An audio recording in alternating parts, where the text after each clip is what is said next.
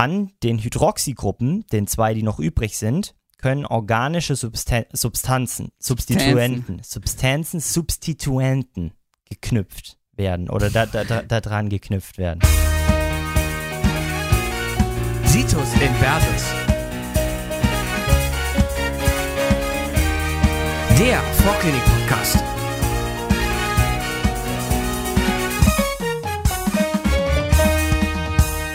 So, liebe Freunde der gepflegten Vorklinik. Seid ihr bereit? Seid ihr motiviert? Da sind wir wieder. Fabian und Tim sind heute mit mir hier für die erste Hi. Folge der neuesten, größten, besten und fantastischsten Staffel, die ihr je gehört habt. Gleich schon ein bisschen Vorschusslorbeeren. Ja, oder? Situs versus der Vorklinik-Podcast, vorher eher so der Anatomie-Podcast, aber Freunde der Freunde unter der Sonne, es ist soweit. Millionen, die Massen haben sich gewünscht. ja, sie, sie, sie standen hier bei unserem Fenster von unserem, von, von, von, hier diesem Studio in meinem Schlafzimmer und haben geschrien, gebt uns die Biochemie, gebt uns die Physio. Es geht los mit den Brian. Genau, genau.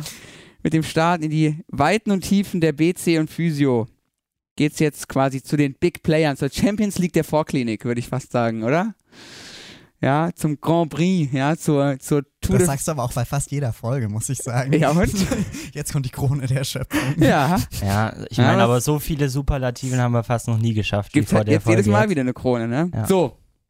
Aber es soll keine, keine strikte Auftrennung der Fächer geben, weil auch wir bei unserer ähm, Arbeit fürs Physikum damals alle gemerkt haben, dass es irgendwie doch dummerweise zusammenhängt und dass es nicht immer nur schwarz und weiß gibt, sondern dass es meistens irgendwie, naja, doch äh, das vernetzende Denken, äh, das, das Verständnis fördert und deswegen wollen wir so vorgehen, ja, aber trotzdem vorher, äh, damit wir alle auf demselben Level sind, soll es nochmal vier Folgen geben zu den Basics aus Biochemie und Physio, die dann tatsächlich noch relativ fächerspezifisch sind, aber das ist dann auch das Einzige.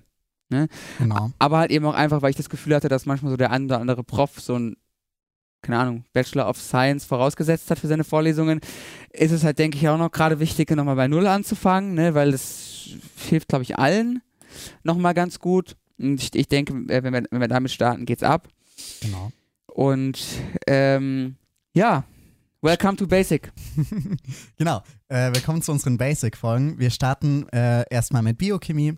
Biochemie. Da geht die Diskussion schon wieder Ach los. nein.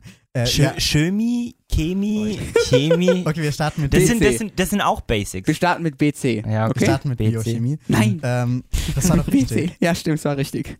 Die Biochemie beschäftigt sich auf jeden Fall mit äh, chemischen Vorgängen in Lebewesen.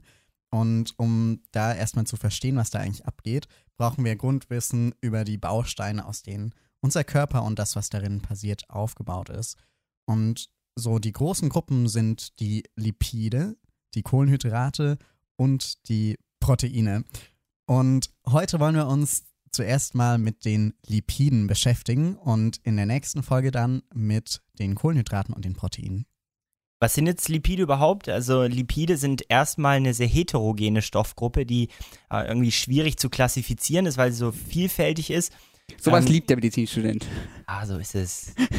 Richtig schön zum Auswendiglernen. Perfekt. Wenig Vorgaben, wenig Wenig sinnhafte, Genau. sinnhafte Einordnung. Ja. Optimal. Und hier ist es jetzt auch noch so, dass man sie eben nicht so über ihre chemischen Eigenschaften, oh, jetzt sage ich selber schon, gell? Ja. Also die chemischen Eigenschaften ähm, ähm, kann man hier nicht so äh, heranziehen, um sie einzuordnen, sondern eben die physikalischen.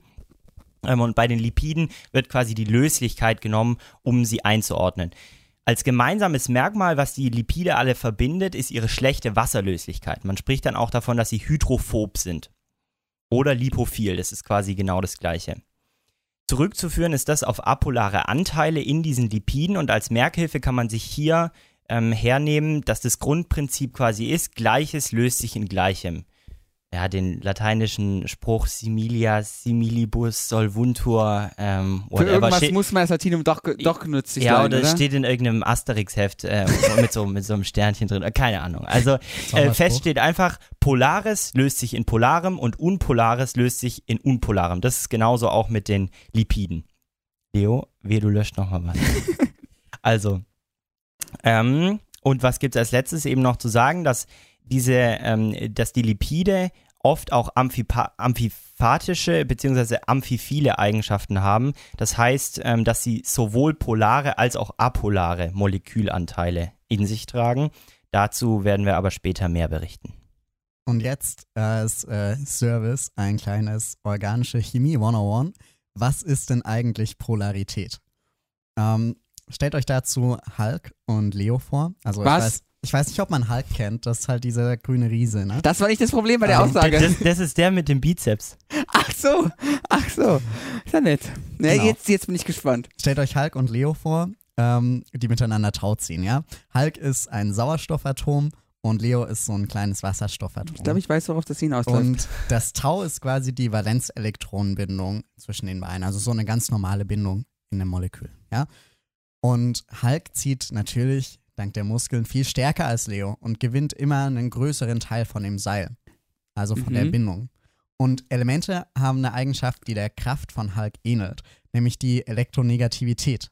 Und je höher die ist, desto stärker können Atome von diesem Element, also zum Beispiel Sauerstoff, in einer Elektronenpaarbindung zwei Bindungselektronen an sich ziehen. Also so eine Bindung hat ja immer zwei Elektronen und die sind dann halt eher auf der Seite vom Hulk, also eher auf der Seite vom Sauerstoff.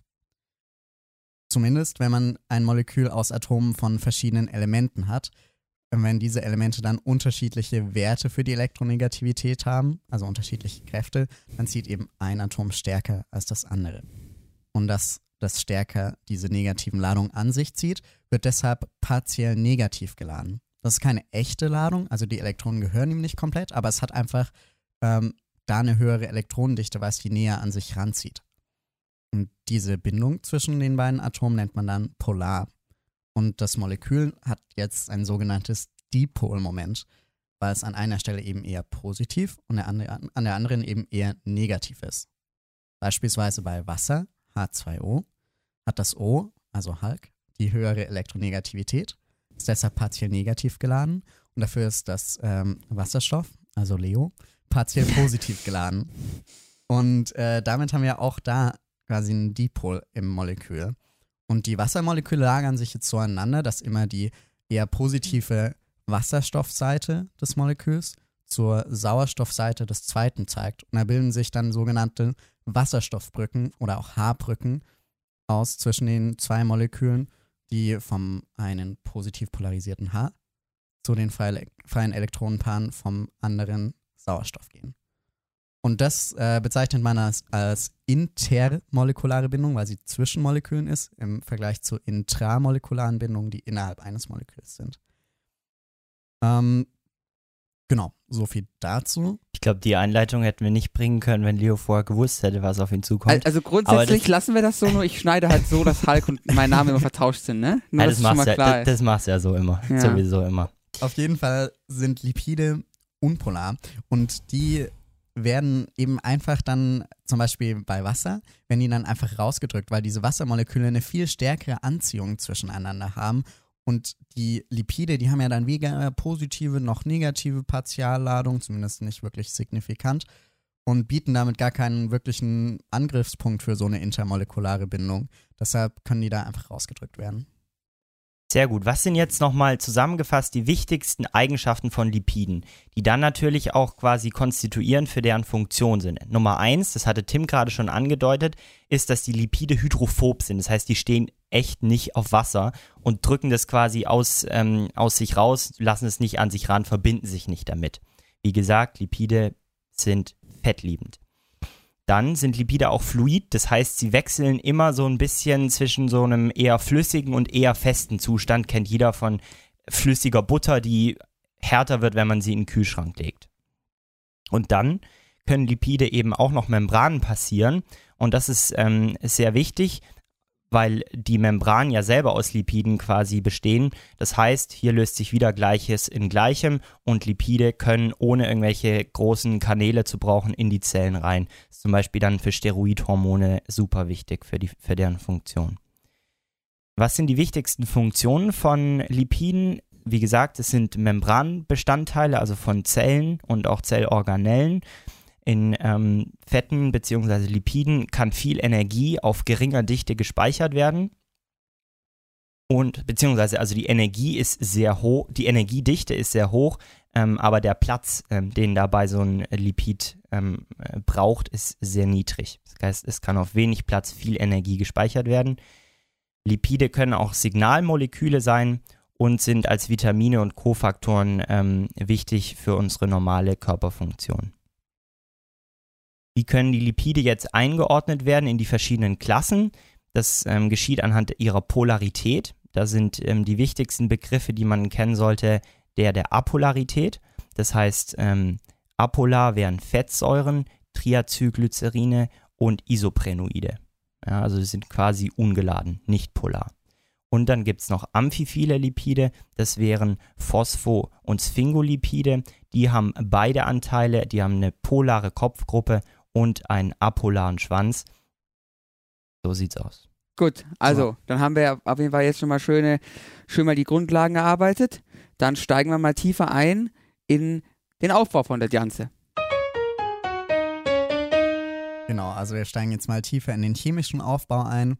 Ähm, Im Grunde gibt es so einen Baukasten, aus dem wir uns dann die verschiedensten Lipide zusammenbauen können. Wir wollen jetzt mal schauen, was da so drin sind an Bausteinen. Nämlich gibt es Fettsäure, Alkohole, Phosphorsäure und Isopren, so als wichtigste Bausteine.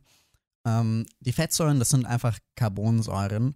Ähm, die bestehen aus einer langen Kette von Kohlenstoffatomen, die miteinander verbunden sind und die an den dann noch freien Valenzelektronen äh, einfach Wasserstoffatome, also H-Atome gebunden haben. Kurzer Reminder nochmal zur Elektronegativität. H hat auch eine geringere Elektronegativität als Kohlenstoff und drückt deshalb die Elektronen quasi zum Kohlenstoff hin, beziehungsweise Kohlenstoff zieht die halt an. Aber weil die H-Atome gleichmäßig um die Kohlenstoffatome verteilt sind, gleichen sich die Effekte immer aus. Also es ziehen von beider Seite, ähm, werden die gleichmäßig da reingedrückt und deshalb ist die Kette dann insgesamt trotzdem unpolar. Kann man sich gut vorstellen, ne? wenn die quasi ge sich gegenüber liegen und beide gleichmäßig schieben, wenn man so will, dann ähm, bewegt sich netto nichts zur einen Genau. Seite hin. Genau, und dann ähm, haben wir noch einen eigentlich polaren Anteil der Fettsäuren, nämlich die Carboxygruppe, die eigentliche Säuregruppe, COOH, an einem Ende. Und wie gesagt, die ist zwar polar, fällt aber je länger die Fettsäure ist, umso weniger ins Gewicht, sodass die dann trotzdem insgesamt apolar ist. Alkohole ähm, ist sind ein weiterer Baustein vieler Lipide. Die äh, definieren sich einfach über ihre Hydroxy, also über ihre OH-Gruppe. Dann gibt es noch die Phosphorsäure, H3PO4. Da ist einfach Phosphat in der Mitte und außenrum sind drei OH-Gruppen und ein Sauerstoffatom gebunden. Dann gibt es noch das Isopren. Das Isopren ist ein C5-Körper, also besteht aus fünf Kohlenstoffatomen und davon sind zwei über Doppelbindungen verbunden. Das heißt, es ist ungesättigt. Jetzt ist es ja immer so, dass quasi ein so ein Alkohol, zum Beispiel bei Triacylglycerinen, verbunden ist mit so einem äh, Fettsäurerest, so einem langen. Und jetzt wollen wir noch mal kurz anschauen, welche Bindungstypen da so vorkommen. Zunächst mal, wenn ein Alkohol mit einer Carbonsäure oder auch Fettsäure verbunden ist, dann geschieht das über Esterbindungen. Alkohol und Phosphorsäure sind dann Phosphorsäureester. Und wenn Alkohol und Alkohol zusammenkommen, das kann auch sein, und die können auch quasi, ja, können die lipidähnliche Eigenschaften dann einnehmen, schon auch, ne? Also es Die kann ja. Etherlipide meinst du? Genau, Ja. ja. Genau, weil das wäre dann auch ein Alkohol und ein, ein zweiter Alkohol und die werden mit einer Etherbindung verbunden und man nennt sie dann ähm, Etherlipide. Diese Bindung zwischen einem Alkohol und einer ja, lipidartigen ähm, Substanz oder eben ja, lipophilen Substanz äh, sind alle hydrolytisch. Ja, das heißt, sie sind mit Wasser spaltbar. Das macht auch viel Sinn, weil es umgekehrt nämlich bei der Bildung dieser Bindung zur Freisetzung oder ähm, ja, zum Ausstoß quasi von Wasser kommt. Und jetzt schauen wir nochmal genauer auf die Fettsäuren. Wie gesagt, haben Fettsäuren eine lange Kohlenstoffkette mit einer Carboxy, also einer Carbonsäuregruppe an einem Ende. Und diese Fettsäuren müssen jetzt irgendwie benannt werden. Ähm, und die werden benannt nach der Anzahl der Kohlenstoffatome in der Kette. Dabei ähm, ist erstmal das C der Carboxygruppe, das C1, kann kann man sich merken. Und das erste C der Kette ist dann das C2 und so weiter. Und so werden die durchnummeriert. Und dann gibt es eine standardisierte Nomenklatur, die sogenannte IOPAC-Nomenklatur.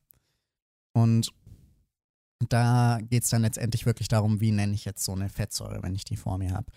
Ähm, erstmal, wie gesagt, äh, man zählt die Anzahl der Kohlenstoffatome und zwar nur die, die in dieser einen längsten Kette sind.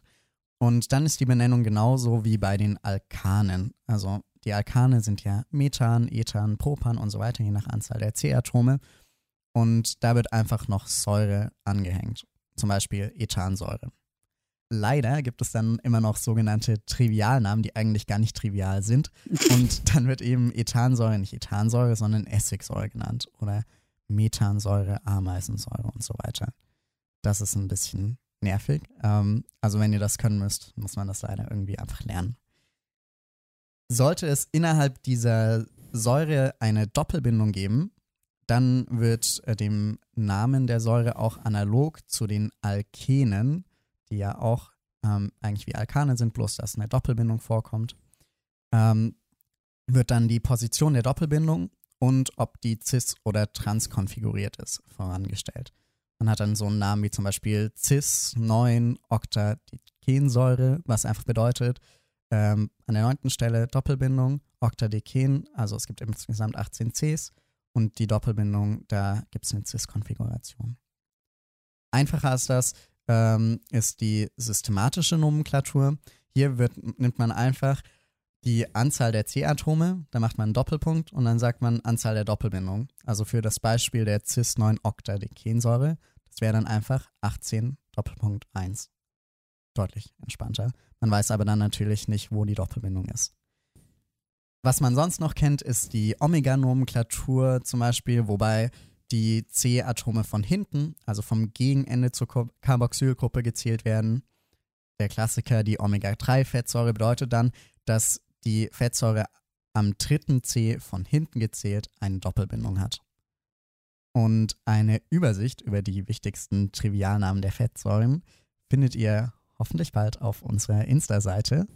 Ähm, genau, dann könnt ihr da nochmal drauf schauen. Wir haben uns gedacht, wir beten die jetzt nicht alle runter. Naja, das wäre, glaube ich, dann doch schon etwas einschläfernd. naja. Was einem auf, auch noch oft über den Weg läuft äh, bei den Lipiden, ist der Sättigungsgrad von solchen Fettsäuren. Das haben, haben wir bestimmt alle schon mal auch so in den Medien vielleicht gehört. Es gibt gesättigte und ungesättigte Fettsäuren. Die und, die, die, bösen Fette, ne? Die, genau, es gibt die guten, die einen sind eher gesund, die anderen sind eher ungesund. Und was hat es damit eigentlich jetzt auf sich? Es ist so, die ungesättigten Fettsäuren haben einfach Doppelbindungen. Ja, und man kann sich das so vorstellen, dass die quasi noch nicht satt, äh, noch nicht gesättigt sind, weil sie noch H-Atome aufnehmen, quasi essen können. Das funktioniert eben über diese Doppelbindung. Da können, kann eine quasi rausklappen und mit dieser kovalenten Bindung ein H-Atom festhalten. Und dabei wird diese Doppelbindung quasi aufgespalten und zur Einfachbindung. Gesättigte Fettsäuren hingegen haben jetzt keine Doppelbindung mehr, haben die maximale Zahl an Substituenten um die C-Atome, in dem Fall eben H-Atome, erreicht und sind somit gesättigt. Doppelbindungen innerhalb von Fettsäuren liegen jetzt meistens isoliert, isoliert vor voneinander. Das heißt, dass quasi zwischen zwei Doppelbindungen jeweils zwei Einfachbindungen kommen. Ja, also man kann sich das so vorstellen, zwischen dem einen C und dem nächsten ist eine Doppelbindung und dann muss erstmal in der Reihe einmal eine Einfachbindung zwischen zwei Cs kommen und dann nochmal eine Einfachbindung zwischen zwei Cs, bevor wieder die nächste Doppelbindung kommen darf. Nur dann ist die Doppelbindung isoliert. Und hat das jetzt auch irgendeine Relevanz? Es ist zum Beispiel so, dass dieses isolierte C-Atom jetzt in der Mitte zwischen zwei Doppelbindungen ähm, besonders anfällig ist für so Radikalbildung. Ja, also das nennt man auch Autoxidation. Das heißt, wenn zum Beispiel Butter oder irgendwelche Fette ranzig werden, ist das genau, was passiert. Das ist so eine Wechselwirkung von dem Sauerstoff aus der Luft mit diesem Fett dann. Ähm, die Fettsäuren werden quasi radikalisiert und dafür ist es, ähm, ist diese Struktur mit diesem isolierten C-Atom ähm, auch verantwortlich. Und wenn ihr euch jetzt fragt, warum wir das überhaupt hier gesagt haben, was ja schon ein bisschen random ist, äh, das wurde ich tatsächlich im Physikum gefragt. Ähm, deshalb sind wir da drauf gekommen. Also, Sowas vergisst man nicht mehr, oder? ja, Ja. sowas vergisst man irgendwie echt nicht. Tiefe einschneidende Erfahrungen, die ein fürs Leben Ja. prägen, Ja, aber die, die Albträume erzeugen. Was? Ja, da, da seht ihr mal, wie ähm, humanistisch wir eingestellt sind und wie, wie, wie selbstlos, dass wir solche Erfahrungen an euch weitergeben Oh, wollen, dass Wahnsinn. ihr äh, da äh, leichter, leichter durch. Ähm, Ach ja, der, der, der durchgleitet. Friedensnobelpreis kommt nächste Woche an, gell? Ja, stimmt. Subi, Äh, so, jetzt noch mal ganz kurz ähm, äh, Unterscheidung von essentiell und nicht essentiell. Gibt es auch, hört man auch öfter, dass Fettsäuren so eingeteilt werden. Essentielle Fettsäure ist einfach eine, die mit der Nahrung aufgenommen werden muss. Ähm, die Doppelbindung ist hier distal vom äh, C9-Atom in der Fettsäure. Und nicht essentielle Fettsäuren können vom Körper selber hergestellt werden. Kurz als Hintergrund, das mit der Doppelbindung distal vom C9, es ist eben einfach so, dass die Enzyme des Körpers solche Fettsäuren nicht mehr herstellen können. Und deshalb sind die dann eben essentiell. Genau, und dann haben Fettsäuren noch typische chemische Eigenschaften, wie die meisten anderen Stoffe natürlich auch eine Schmelztemperatur. Und die hängt jetzt von verschiedenen Dingen ab. Einmal ähm, hat ja vorn, nee, hatte ich glaube ich noch nicht in, erwähnt, ich hatte die Haarbrücken erwähnt. Das war ein Beispiel für eine intermolekulare Wechselwirkung. Ja, dazu braucht man aber sehr polare Moleküle. Das sind Fettsäuren nicht. Die bilden aber auch untereinander intermolekulare Wechselwirkungen aus. Und das sind die sogenannten Van der Waals-Kräfte.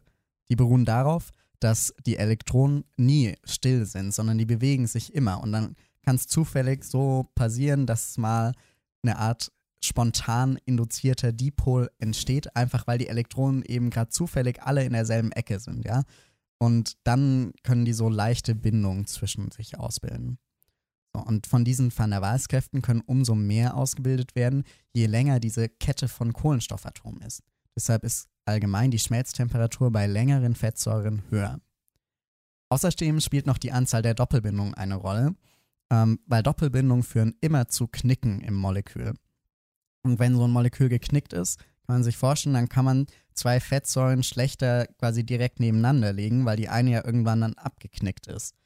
Und deshalb ist es so, je weniger Doppelbindungen wir haben, also je gesättigter die Fettsäure ist, desto stärker können die intermolekularen Wechselwirkungen sich ausbilden und desto höher ist dann auch die Schmelztemperatur. Also, wenn man eine hohe Schmelztemperatur haben möchte, also letztendlich ähm, ein eher festes Fett bei Raumtemperatur, dann will man eine möglichst lange Kette und möglichst wenige Doppelbindungen. Und die Fluidität als Eigenschaft verhält sich genau andersrum. Heißt, je ungesättigter und kürzer, desto fluider sind Fettsäuren. Aber zum Beispiel in der Zellmembran möchte man ja eher, dass das äh, Ganze schön flutscht, genau, und dadurch eher mehr Fluidität. Ähm, das heißt, hier wären ähm, Fettsäuren mit Knick drin dann eher erwünscht. Außer bei den Lipid Rafts, da haben wir doch auch schon mal drüber geredet. Ja, oder? genau. Genau, die sind dann wieder festere Bereiche. Aber Genau. allgemein gibt es ja da dieses Fluid-Mosaik-Modell, dass da Genau. alles so rumschwimmt. So, liebe Freunde, jetzt, Kommt, alles hat seine Zeit, ne? genau. Jetzt haben Kommt wir noch. unseren Baukasten bis ins kleinste Detail besprochen und erklärt. Jetzt ist natürlich noch die Frage, was kann man denn mit da so Schönes draus bauen aus unseren, aus unseren Stückchen? Ja. Steigen wir vielleicht gleich mal mit dem wichtigsten Vertreter ein, mit dem richtig, also mit dem, mit dem Cheffett, kann man sagen. Ja, das sind, das sind die, die Tax, die Triacylglycerine. Die kennt man, das ist das ganz normale Speicherfett, was auch in Fettzellen im Bauch, an anderen Stellen halt überall äh, gespeichert wird und oft nicht so sonderlich beliebt ist, aber da wird es nun mal gespeichert. Und wir schauen uns jetzt mal die Struktur an. Ja, wir haben als erstes eben einen Alkoholanteil, das wäre hier das Glycerin. Das ist ein dreiwertiger Alkohol. Das heißt aber einfach, dass, es, dass dieser Alkohol drei OH-Gruppen hat, an die halt irgendwas angebaut werden kann. In dem Fall wären das Fettsäuren, die da angebaut werden können, drei Stück, die über Esterbindungen angefügt werden. Tax sind der bedeutendste Energiespeicher des Menschen. Warum? Weil zum einen auf sehr kleinem Volumen Energie wasserfrei speicherbar ist. Ja, an diese Lipide kommt ja kein Wasser dran, hatten wir gesagt, weil sie fettliebend und nicht wasserliebend sind. Warum können in diesen ähm, Tri Triacylglyceriden so, viele, so viel Energie gespeichert werden? Das liegt daran, dass die C-Atome stark reduziert sind. Somit ist die Energieausbeute, wenn man die Energie da jetzt wieder rausholt, aus den, äh, die Fette quasi abbaut und somit Energie freisetzt, ist die Energieausbeute hoch. Abgebaut werden die Tax durch Hydrolyse der Esterbindung, also der Bindung zwischen Glycerin und Fettsäure. Zum Beispiel durch ein Enzym, das heißt Pankreaslipase. Die, die Lipasen, also fettspaltende Enzyme, katalysieren die Reaktion zum Beispiel von Triacylglyceriden zusammen mit H2O, weil ja quasi Wasser wieder eingebaut werden muss, zu Diacylglycerin. Das heißt, eine Fettsäure wird abgespalten und wir haben ein Glycerin, wo noch zwei Fettsäuren nur noch dranhängen. Im weiteren Schritt wird jetzt Diacylglycerin wieder mit H2O durch eine Lipase diesmal zu Monoacylglycerin abgebaut. Wieder wird eine Fettsäure frei und die kann verwendet werden, um daraus Fettenergie zu gewinnen. Genau, jetzt haben wir einiges über die Tax gehört. Eine andere wichtige Lipidgruppe sind die Phospholipide.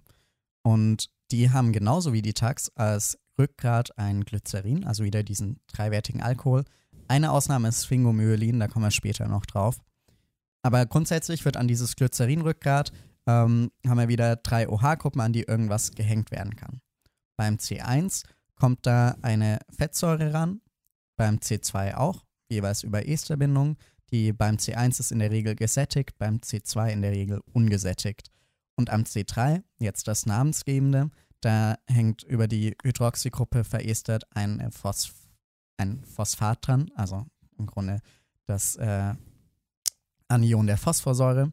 Und an diesem Phosphat hängt noch eine Kopfgruppe dran. Und das ist in der Regel irgendein organischer Substituent, meist ähm, ein Alkohol. Und diese Verknüpfung insgesamt am C3 nennt man Phosphodieesterbindung.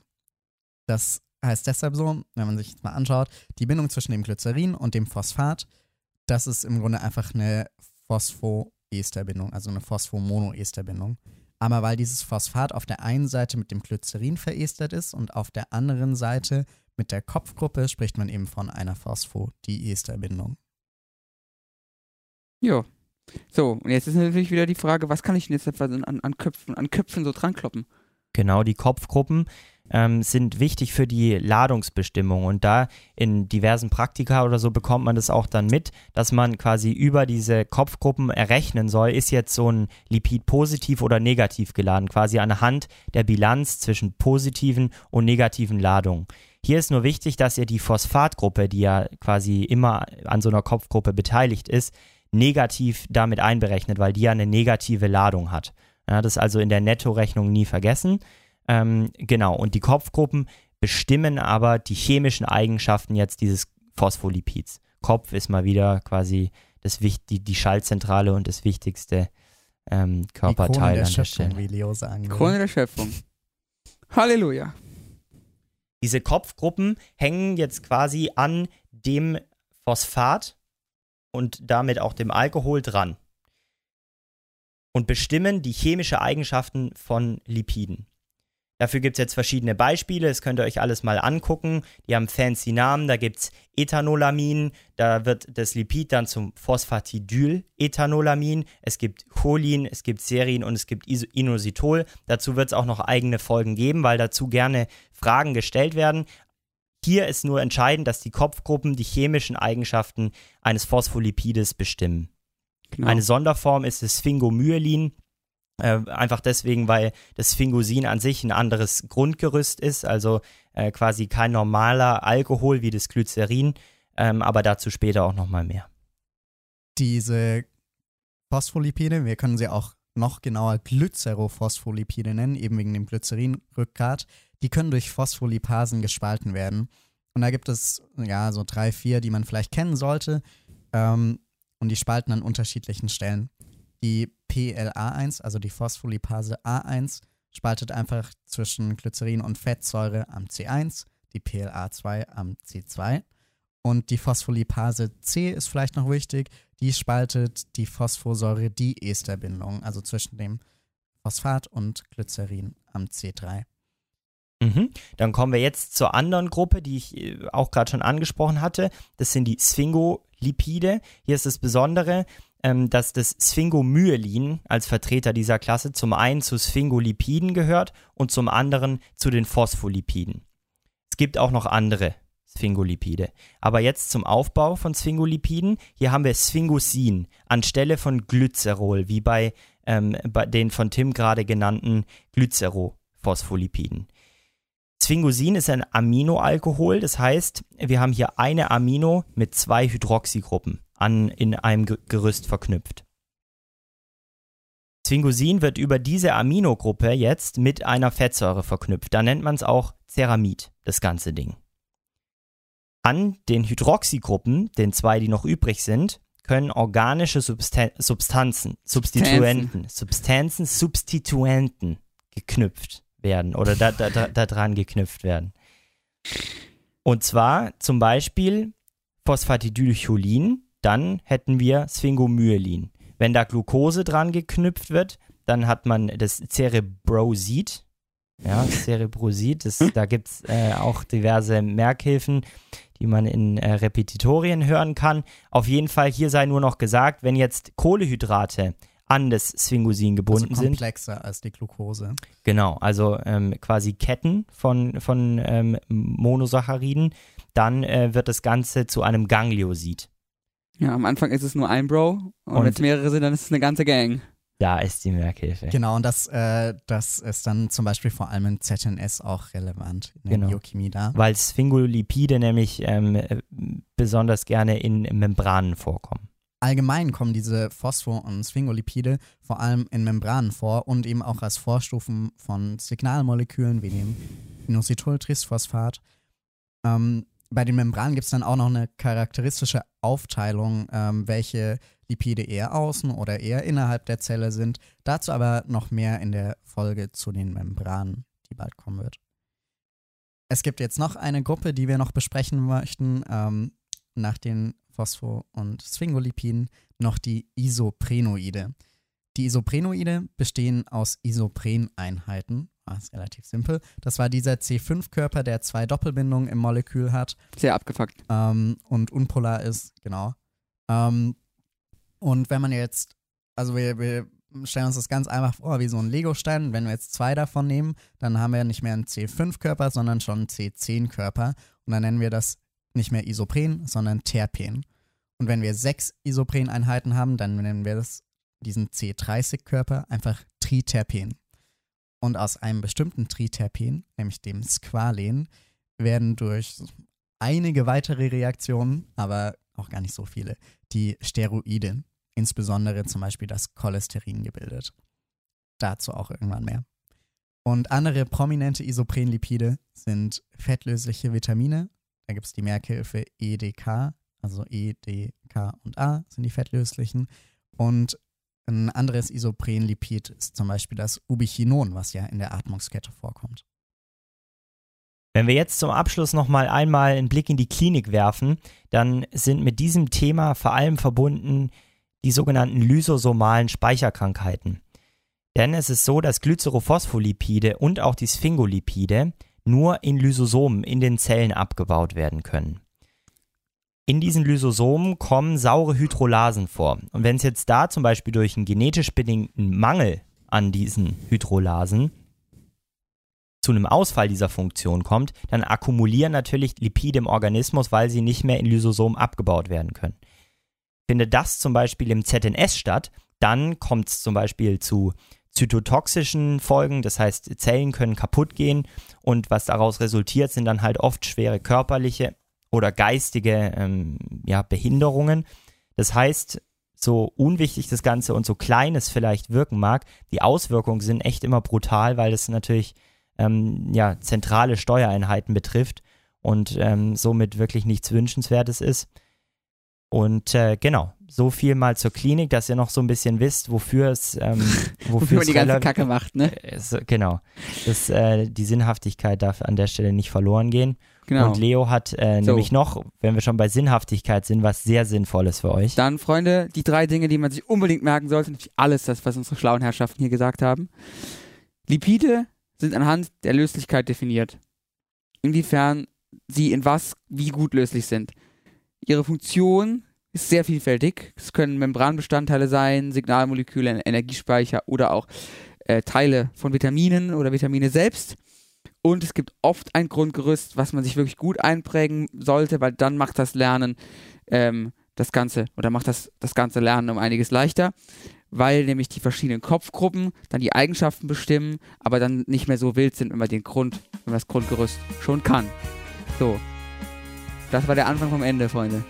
Physiobiochemie haben wir, hat hiermit begonnen. Ja, es, es war mir eine Mal Ehre. Geht's mit Kohlenhydraten und Protein weiter. Danke fürs Zuhören. Bis dann, Freunde. Viel Spaß. Ciao.